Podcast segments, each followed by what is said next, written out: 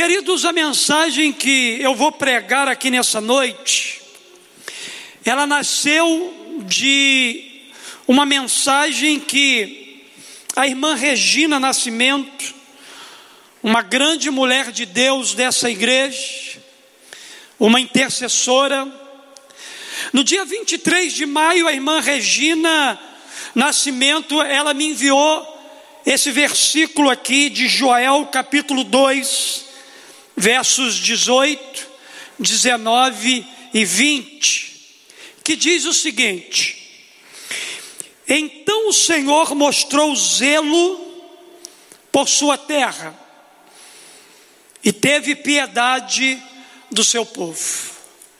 Deus mostrou zelo pela terra e teve piedade do seu povo. Diz o verso bíblico. O Senhor respondeu ao seu povo: Estou enviando para vocês trigo, vinho novo e azeite. Repita comigo: trigo, vinho novo e azeite. Trigo representando sustento, provisão, vinho novo representando plenitude de alegria, e azeite que representa unção. Estou enviando para vocês trigo, vinho novo e azeite o bastante para satisfazê-lo plenamente. Nunca mais farei de vocês objeto de zombaria para as nações. Verso 20: Levarei o invasor que vem do norte para longe de vocês, empurrando-o para uma terra seca e estéril. E a sua podridão subirá e o seu mau cheiro se espalhará. Ele tem feito coisas grandiosas. Não tenha medo, a terra. Regozijem-se e alegrem-se. O Senhor tem feito coisas grandiosas. Quando a irmã Regina me enviou esse verso bíblico, o Espírito Santo ele começou então a trabalhar no meu coração. E através desses versos bíblicos, ela me mandou o 18 e o 19, eu comecei então a ler o livro de Joel. E enquanto eu lia o livro de Joel, o Espírito Santo foi falando ao meu coração. Os versos bíblicos que a irmã Regina Nascimento havia me, me enviado estava falando da promessa de Deus de restauração para um tempo de crise para o povo na época do profeta Joel. Eu fui lendo, queridos, o texto bíblico, e Deus foi ministrando ao meu coração, e eu cheguei a esses outros versos bíblicos que eu quero nessa noite compartilhar com você e caminhar aqui na direção dele. Enquanto eu lia o capítulo 2, eu me deparei com os versos 28 e 29, que diz assim: e depois disso derramarei do meu espírito sobre todos os povos. Os seus filhos e as suas filhas profetizarão, os velhos terão sonhos, os jovens terão visão, até sobre os servos e as servas derramarei do meu espírito naqueles dias. Queridos, esse, esses versos que eu li aqui para você, eles estão falando da promessa que Deus fez de derramar o seu espírito sobre toda a carne. Eu sou uma pessoa que tenho acreditado que Deus está para derramar um grande avivamento nesse tempo. Eu acredito, queridos, que nós estamos num momento extraordinário onde Deus ele derramará sobre a vida da igreja um avivamento poderoso, avivamento esse que vai trazer um renovo espiritual para a vida de cada um de nós, Queridos, eu tenho perseguido aquilo que Deus tem falado ao meu coração. Eu tenho perseguido aquilo que Deus tem profetizado através dos grandes homens dele nesse tempo, exatamente sobre um grande avivamento, sobre um grande derramamento que Deus está para enviar sobre a terra nesses dias. Eu creio nisso. Eu oro todos os dias por isso. Eu leio a palavra de Deus confiando exatamente nessa promessa que Deus fez ao profeta Joel, que pediu para que ele profetizasse. Essas palavras de Joel, embora tenham sido palavras profetizadas há muito tempo, elas são para hoje derramarei do meu espírito sobre os povos, é para hoje. Os seus filhos e as suas filhas profetizarão, é para hoje. Os velhos terão sonhos, é para hoje. Os jovens terão visões, é para hoje. Até sobre os servos e as servas derramarei do, do meu espírito naqueles dias. Essa expressão aqui, naqueles dias, foi interpretada na pregação de Pedro, lá em Atos 2, como nos últimos dias. Eu e você, a igreja de Jesus, nós estamos vivendo os últimos dias que Pedro profetizou em Atos 2 e que o profeta Joel profetizou aqui como naqueles dias.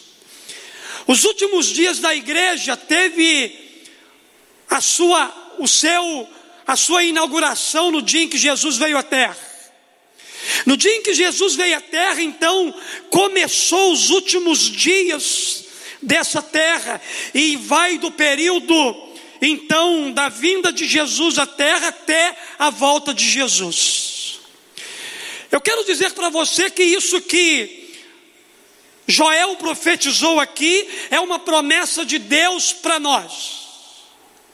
E todos nós estamos nesse tempo em busca desse avivamento, de experimentar esse derramamento do Espírito, que irá revolucionar todas as coisas nesse tempo e na futura geração. Só que o tema da minha mensagem nessa noite é: antes da promessa, vem o processo. A promessa de Deus é, e depois disso, derramarei do meu espírito sobre todos os povos, os seus filhos e as suas filhas profetizarão, os velhos terão sonhos, os jovens terão visões, e até sobre os servos e as servas derramarei do meu espírito naqueles dias. Hoje, promessa de Deus para um grande derramar sobre a nossa vida. Mas antes que essa promessa se cumpra, existe um processo. Aí a gente tem que voltar lá atrás, no contexto de Joel capítulo 2. E a gente não pode abrir mão de ler os versos 12 e 13, que diz o seguinte: Agora, porém, declara o Senhor: Volte-se para mim de todo o coração, com jejum, lamento e pranto. Rasguem o coração e não as vestes. Volte-se para o Senhor, o seu Deus, pois ele é misericordioso e compassivo, muito paciente e cheio de amor, arrepende-se e não envia desgraça. Quando nós estudamos a história, vemos que os avivamentos sempre aconteceram em épocas de crise. Quando tudo parecia perdido, assolado, cinzento, a história diz que Deus se manifesta contrariando todas as expectativas, mostrando o poder de seu braço forte. Não há nada que demonstre de forma mais eloquente a soberania e o poder de Deus como o avivamento. E quando olhamos ao nosso redor hoje, fazendo um breve raio-x da nossa geração, desse momento atual que nós vivemos, podemos perceber que vivemos um momento propício para a manifestação sobrenatural do favor do Senhor no nosso meio. Foi exatamente isso que aconteceu na época do profeta Joel. Eles estavam vivendo um tempo muito difícil. Havia uma profecia que dias difíceis viriam sobre aquele povo, e o profeta então ele está aqui tocando a trombeta do juízo de Deus no capítulo 2.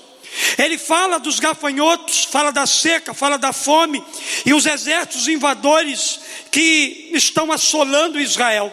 É interessante que o profeta Joel ele entende que a crise moral, social e espiritual é resultado do pecado do povo e do juízo de Deus contra o pecado. Quando a trombeta soou, o povo foi convocado a voltar-se para Deus, do sacerdote até a criança de peito, houve uma grande restauração, e Deus então pôde liberar sobre aquele povo o derramamento que havia sido prometido no texto.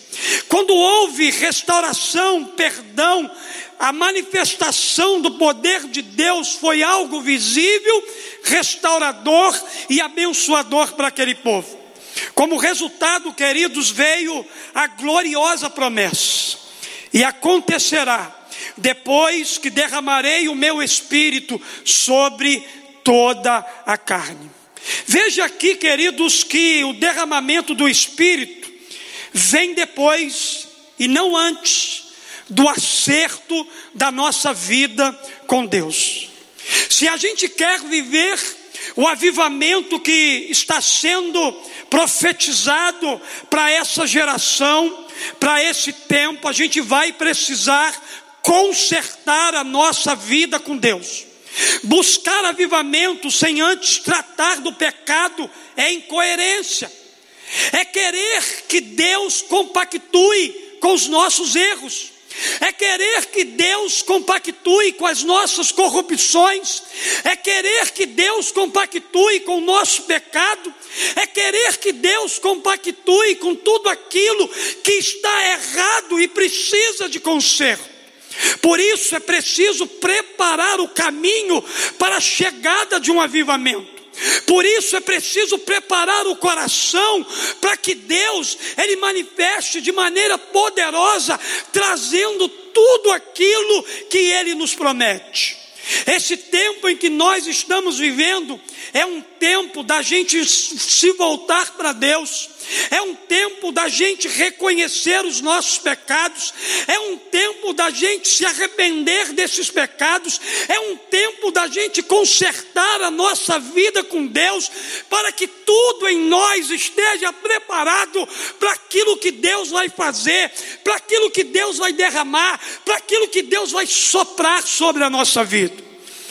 Sendo assim, de acordo com o texto que lemos, como é esse processo de voltar para Deus? O que que Deus estava requerendo do seu povo naquele tempo? É interessante, queridos, que os gafanhotos, aquelas pragas que invadiram Judá, é interessante dizer que os exércitos assírios que invadiram para assolar a Judá, tudo isso foi com consentimento de Deus. Foi Deus que estava enviando aquela praga, aqueles exércitos, para ver se o seu povo se despertasse para uma vida de santidade, de temor e de obediência. Todos nós queremos as promessas de Deus, amém. Mas antes da promessa tem o processo. Agora, o momento atual que nós estamos vivendo não é o momento da promessa.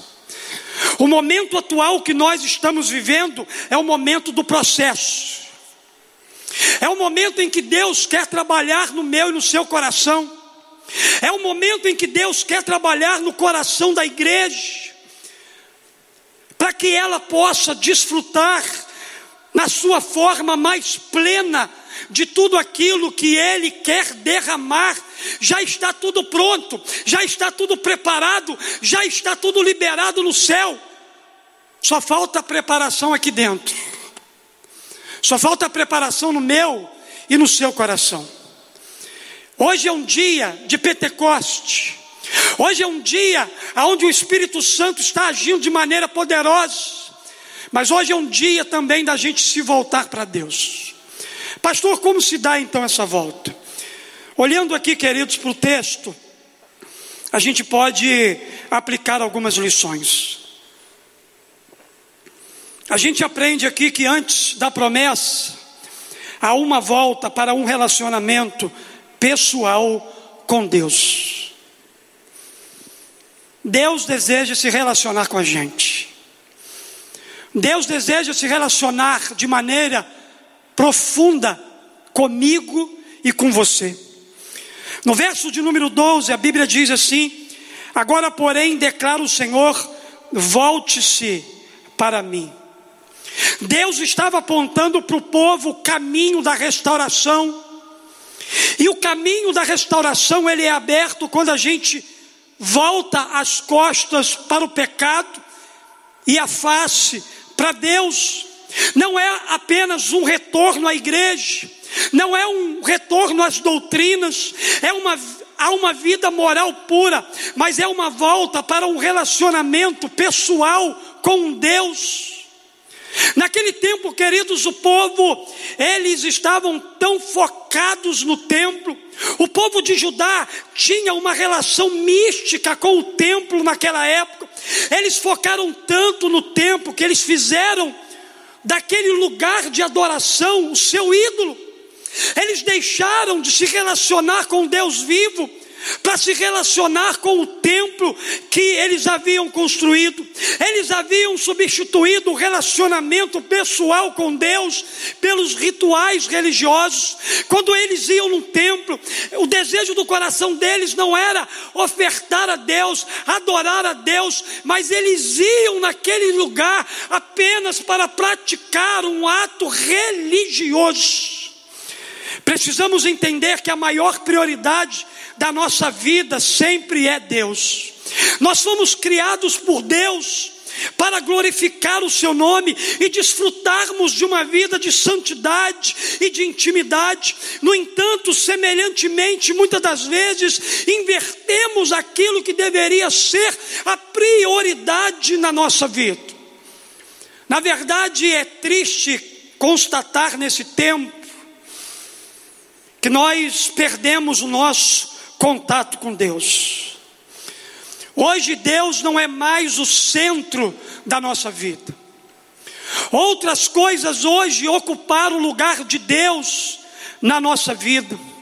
Na verdade, a leitura que a gente faz do tempo em que nós estamos vivendo é que nós temos muita religiosidade e pouca intimidade com Deus, conhecemos muito acerca de Deus e muito pouco a Deus, estamos envolvidos com a obra de Deus, mas não temos intimidade com Deus da obra, vivemos um tempo onde estamos mergulhados em um ativismo desenfreado, onde o realizar substituiu o permanecer. Na verdade, queridos, para nós hoje o que importa é fazer, é realizar e não estar com aquele que é o realizador. Muitas coisas que a gente faz em nome de Deus, para o reino de Deus, nós estamos fazendo sem a presença de Deus, estamos fazendo por fazer, estamos fazendo para alimentar o nosso ego, estamos fazendo para alimentar a nossa vida. Deus nos chama nesse tempo para uma volta para Ele. Deus não quer que você volte para o ministério. Deus não quer que você volte para as realizações. Deus, Ele quer nesse tempo que você volte a se relacionar com Ele, como você começou a se relacionar no tempo do primeiro amor. Deus nos convoca nesse tempo a isso porque Ele sabe do potencial ativista que há em nós. Somos ativistas, sim, mas não nos assentamos aos pés do Senhor para desenvolver intimidade com Ele. Deixa eu dizer uma coisa para você: Deus não quer as nossas obras, Ele quer a nossa vida. Deus ele não quer a minha pregação, ele quer a minha vida. Deus ele não quer as canções dos levitas, ele quer o coração do adorador. Deus ele não quer qualquer coisa que a gente faça para o reino dele, ele quer que a gente volte a se relacionar com ele como nós nunca nos relacionamos. Queridos, nós perdemos a essência do evangelho, nós perdemos a essência da comunhão com o Pai, nós perdemos a essência de estar dobrados aos pés do Senhor para viver, para ouvir, para experimentar tudo aquilo que ele ele tem para nós. Vida com Deus precede trabalho para Deus. Antes de trabalhar para Deus, eu e você precisamos estar com Deus. Por isso, é preciso uma volta para Deus, uma volta para um relacionamento pessoal com Deus. É inadmissível a gente fazer qualquer coisa para Deus sem que antes a gente esteja com Deus. O avivamento virá sim. Glória a Deus. Deus derramará do seu espírito sobre toda a carne nesse tempo. Mas Deus nos chama a atenção nessa noite para a gente voltar para Ele. Para a gente voltar para o secreto. Para a gente voltar para a intimidade para a gente voltar para o lugar mais profundo que é Ele. Deus nos chama nesse tempo, igreja, a retornarmos, a refazermos os nossos caminhos. Deus não está preocupado com as nossas celebrações, Deus não está preocupado com isso que está acontecendo aqui agora, se o nosso coração não estiver totalmente conectado com Ele. Tudo isso que estamos fazendo aqui, se não estivermos com o nosso coração conectado a, a Ele, é o mesmo que bater numa lata vazia, é só barulho. Que o nosso coração se volte para Deus nesse tempo, que esse tempo de pandemia nos faça se lembrar que Deus tem saudade de nós, Deus tem saudade da nossa voz, Deus tem saudade das nossas lágrimas, molhando seus pés. O Espírito Santo tem saudade daquele, daquele momento de intimidade com Ele. Muito mais, queridos, do que fazer, Deus quer que a gente seja. Seja um filho que se renda ao amor dEle.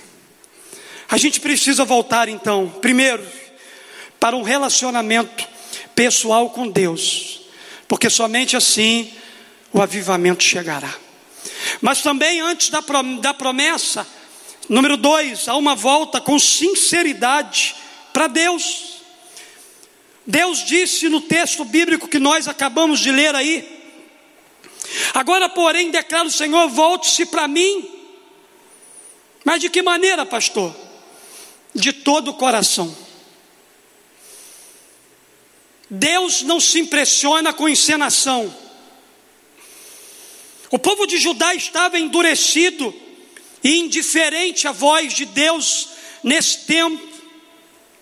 Eles não se preocupavam com as advertências que Deus estava trazendo a eles. Eles viviam em seus prazeres e não se importava com as exortações do Senhor. Naquele tempo, o juízo de Deus estava à porta e eles viviam como se nada estivesse acontecendo. No entanto, Deus ainda chamava o povo mais uma vez ao arrependimento. Esse arrependimento precisava ser profundo, autêntico e sincero. A semelhança dos tempos de Joel, hoje nós precisamos voltar para Deus com sinceridade de coração.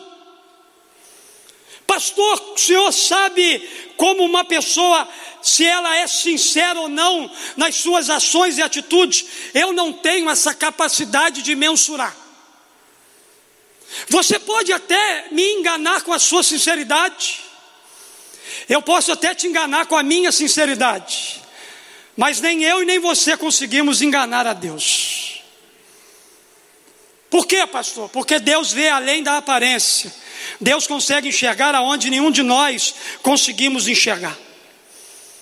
E há muitas pessoas que fazem lindas promessas para Deus, depois de um retiro, depois de uma conferência, depois de um congresso, depois de um culto assim impactante, vem um monte de gente à frente, gente chorando, gente derramando lágrima, gente berrando, gente se desesperando, levantando a mão, mas logo, logo se esquece dos compromissos que elas assumiram no altar de Deus.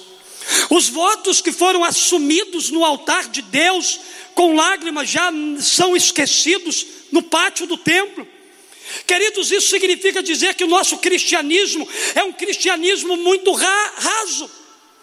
Por que, que o senhor está dizendo isso, pastor? Porque, queridos, nós cantamos hinos de consagração, mas a gente não se consagra ao Senhor. Cantamos que queremos ser um vaso de bênção, mas nos omitimos a falar do amor de Jesus para alguém. Pedimos para que Jesus brilhe sua luz em nós, mas a gente apaga essa luz, imitando e se comportando como o mundo pecaminoso se comporta. A gente canta, tudo a ti, Jesus, entrego, tudo, tudo entregarei, mas a gente reter os dízimos e as ofertas na casa do Pai, e a gente fecha o nosso coração para aquelas pessoas que estão em necessidade. O que, que é isso?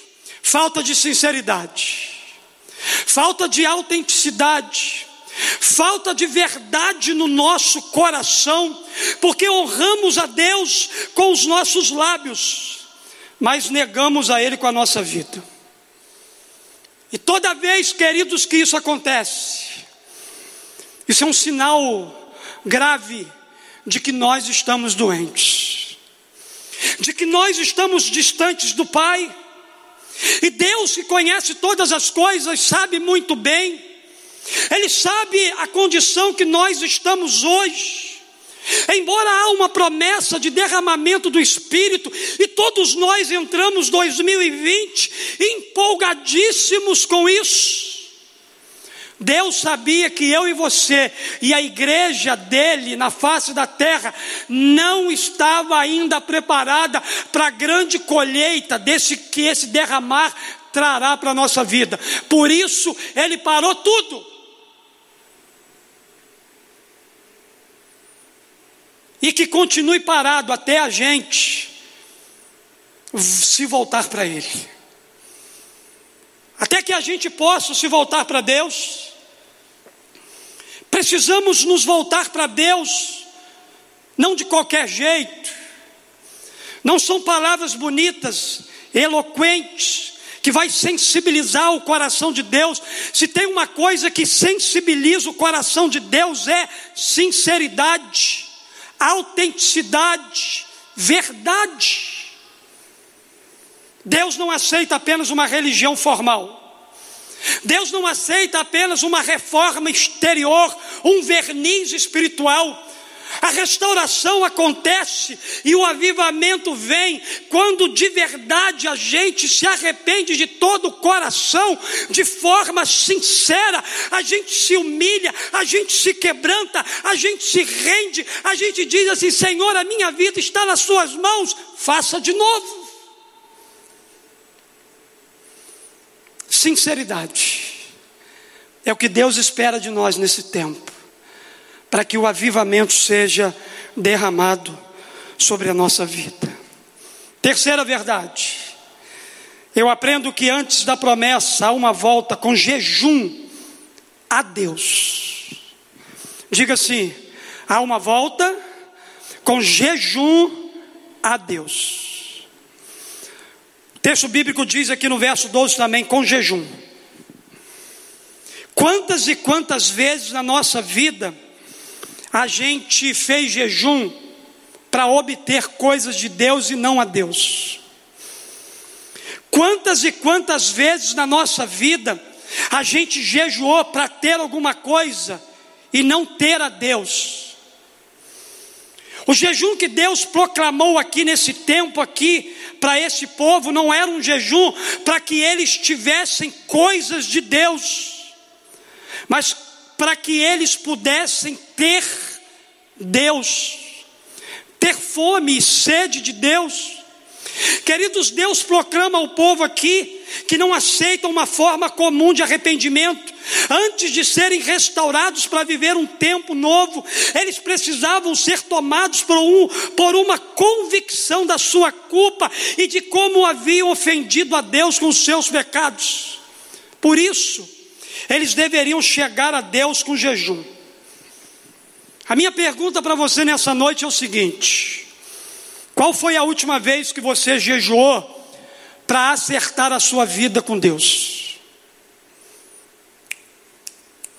Há muito tempo você não jejua com relação a isso.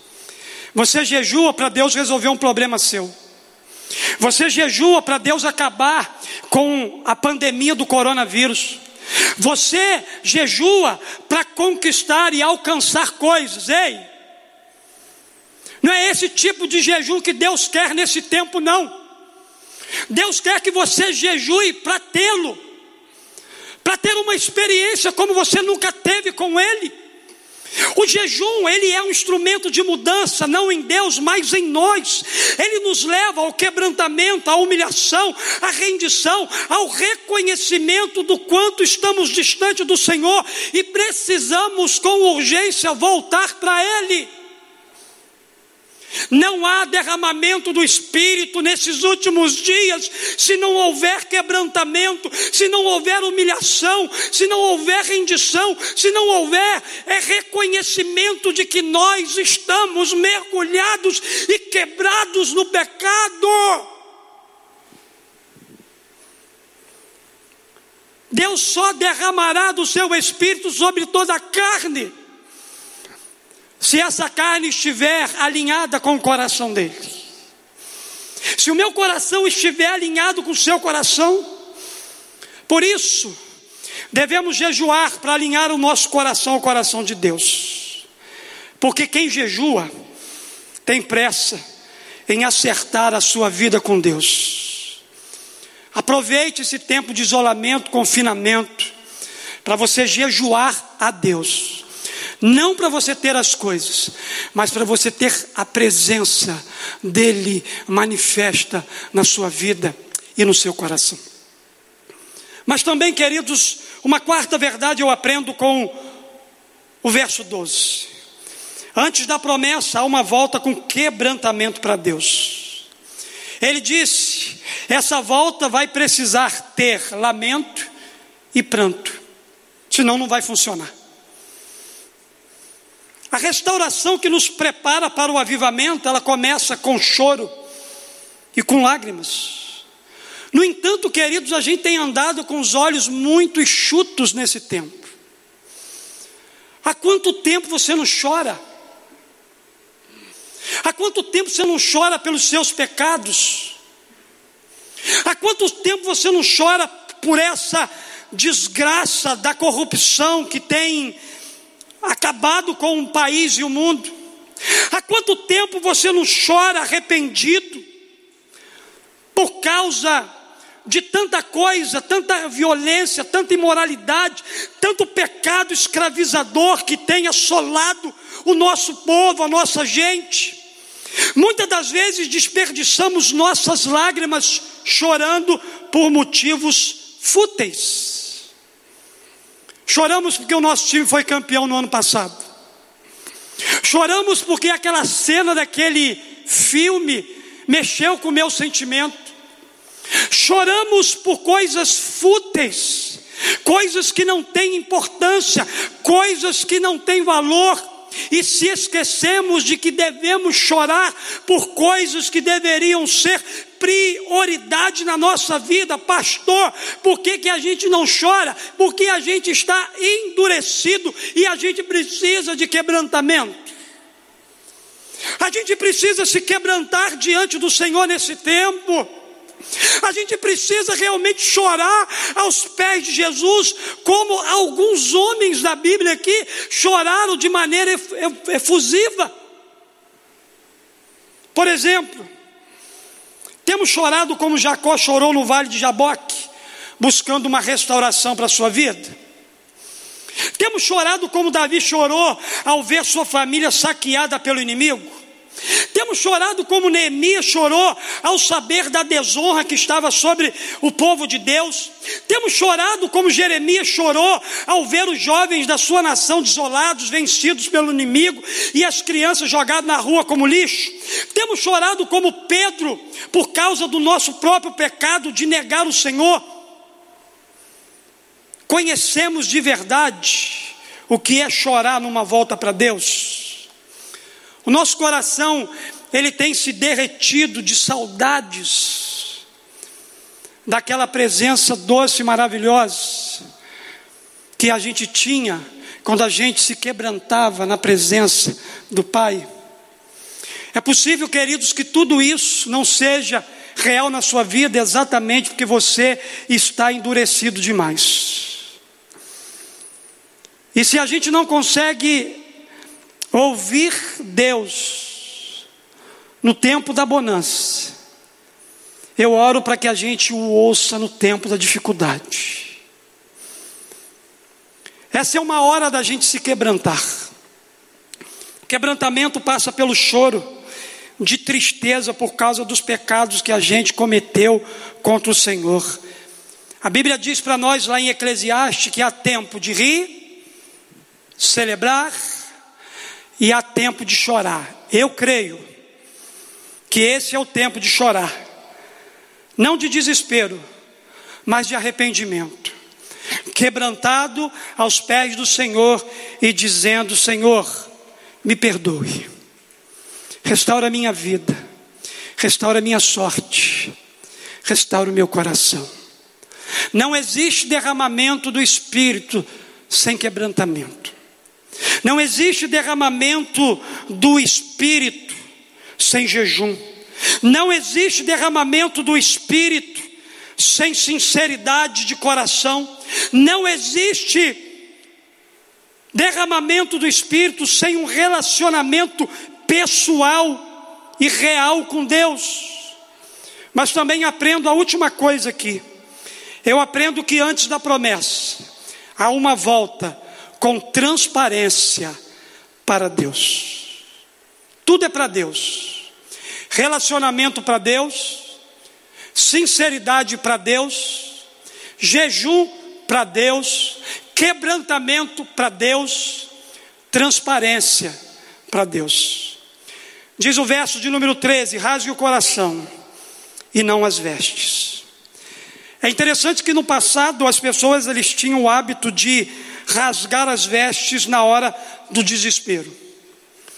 Deus, contudo, não se contenta com atos exteriores, Ele não se satisfaz com teatro, diante dele não há voz imposta, diante dele não há grito, não, diante dele não há gesticular, não há voz mansa, pois esses gestos não impressiona a Deus de maneira nenhuma.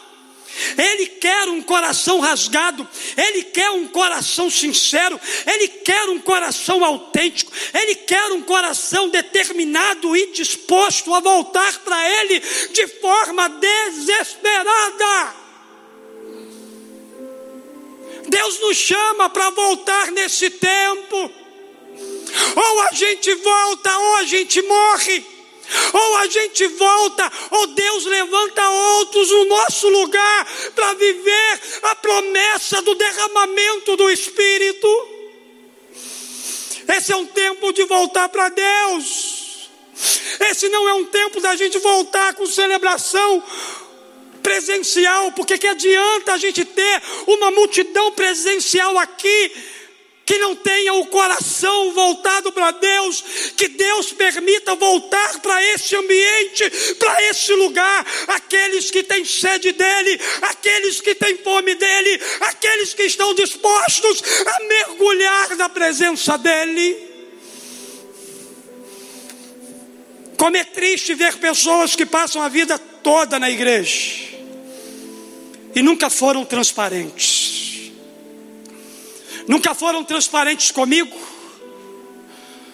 nunca foram transparentes com Deus. Passam a vida toda representando um papel de santidade, mas são impuros, são imorais, são pessoas que fazem alarde da sinceridade e da honestidade, mas interiormente são hipócritas. São advogados da fidelidade. Defende a fidelidade nos quatro cantos da igreja, mas são os primeiros que são infiéis. A restituição, a restauração requer de nós uma vida totalmente transparente para Deus. Não adianta, queridos, que a Deus eu não consigo enganar. Deus sabe o quanto eu sou verdadeiro, transparente com Ele. Deus sabe o exato momento em que eu não sou verdadeiro com Ele, não adianta. Só que tem momentos que cansa, e parece que esse é o momento que cansou. Fica todo mundo em casa para mim trabalhar na vida de vocês. Chega de ser aquilo que vocês não são. Não é esse tipo de igreja que eu vou levar para viver eternamente com o Pai, com o Filho, com o Espírito Santo na eternidade, não. A noiva que eu vou vir resgatar, a noiva que eu vou vir arrebatar, ela é uma noiva lavada e redimida, ela é uma noiva sem mancha, sem mácula, ela é uma noiva sem impurezas e sem pecados. Uma vida que representa exatamente aquilo que somos, é o que Deus espera de nós. Se levante nesse tempo como alguém leal. Se levante nesse tempo como alguém honesto e verdadeiro, transparente, porque somente assim é possível a gente devolver a vida a Deus. Deus não quer as coisas que você faz para Ele. Deus não quer o seu ministério de pregação da palavra. Deus não quer o seu ministério de louvor e adoração. Deus não quer o seu ministério de mídia. Deus não quer o seu ministério de recepção, estacionamento, ação social. Deus não quer o seu ministério de líder de cela, não. Deus quer você. Deus quer você de novo. Deus quer te abraçar, cuidar de você. Deus quer te amar com um amor profundo. Deus quer restaurar a sua vida. Deus quer te limpar. Deus quer te deixar bonitinho. Deus quer nos deixar limpos, sarados, curados, para que a gente possa receber tudo aquilo que Ele vai derramar sobre a nossa vida, sobre o nosso coração. É isso que Deus quer. Somente assim será possível a gente devolver a nossa vida para Deus. Eu quero concluir minha palavra hoje. O mais interessante da história é que não somos nós que queremos restituição. Nós não queremos restituição. É Deus quem quer a nossa vida restituída a Ele. Na verdade, quem canta mudou. Antigamente éramos nós que cantávamos, restitui, eu quero de volta o que é meu. Nesse tempo é Deus cantando, restitui, eu quero de volta o que é meu. Você é dele, e ele quer você de volta. Porque do jeito que você está, você está perdido. Do jeito que você está, você já saiu, já, já saiu dos trilhos há muito tempo. Então Deus do céu está cantando: restitui, eu quero de volta o que é meu. O que é meu é uma igreja limpa, o que é meu é uma igreja sarada, o que é meu é uma igreja cheia de transparência, é uma igreja sincera, é uma igreja que jejua porque tem sede e fome de mim, é uma igreja que realmente se dobra diante da minha presença para se relacionar comigo, é uma igreja transparente, é uma igreja que custou o preço de sangue lavada e redimida pelo sangue do Cordeiro Jesus. A restituição é recolocar a coisa na mão do verdadeiro proprietário. Isso é restituição. A nossa vida, querido, pertence a Deus. Logo, tudo que somos e tudo que temos também pertence ao Senhor. Igreja, só nos resta uma opção: recolocar tudo nas mãos do nosso verdadeiro proprietário. Como isso é possível, pastor? Antes da promessa, o Espírito Santo vai ser derramado nesse tempo. A palavra profética liberada por Joel vai se cumprir nesses últimos dias. Ele vai derramar o Espírito dele sobre toda a carne. Nós vamos ser avivados, nós vamos ser inundados pelo um mover sobrenatural. Deus vai soprar seu vento sobre nós, Deus vai reacender o seu fogo sobre a sua igreja, a pomba do Espírito Santo vai passear com liberdade entre nós, nós seremos inundados por uma chuva. Aleluias. Seremos capacitados e ungidos para uma grande colheita.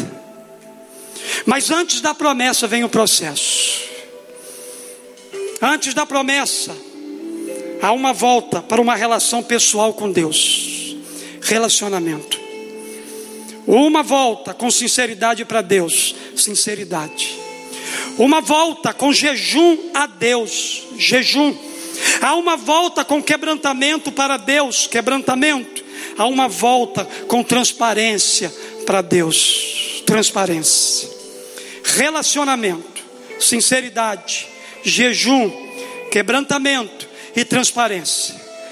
São caminhos que eu e você construímos para se cumprir na nossa vida. Exatamente o que Joel 2, 28 e 29 diz. E depois disso, derramarei o meu espírito sobre todos os povos. Os seus filhos e as suas filhas profetizarão. Os velhos terão sonhos, os jovens terão visões, e até sobre os servos e as servas derramarei do meu espírito naquele dia. Abra seu coração e deixe o Espírito Santo ministrar sobre a sua carne nessa noite. Deixe o Espírito Santo ministrar sobre o seu espírito nessa noite. Você vai declarar com essa canção, ela é a sua oração nessa noite. No finalzinho do domingo de Pentecoste, há uma promessa de Deus para você, para a nossa vida. Nós vamos adorar o Senhor, celebrar a presença dEle.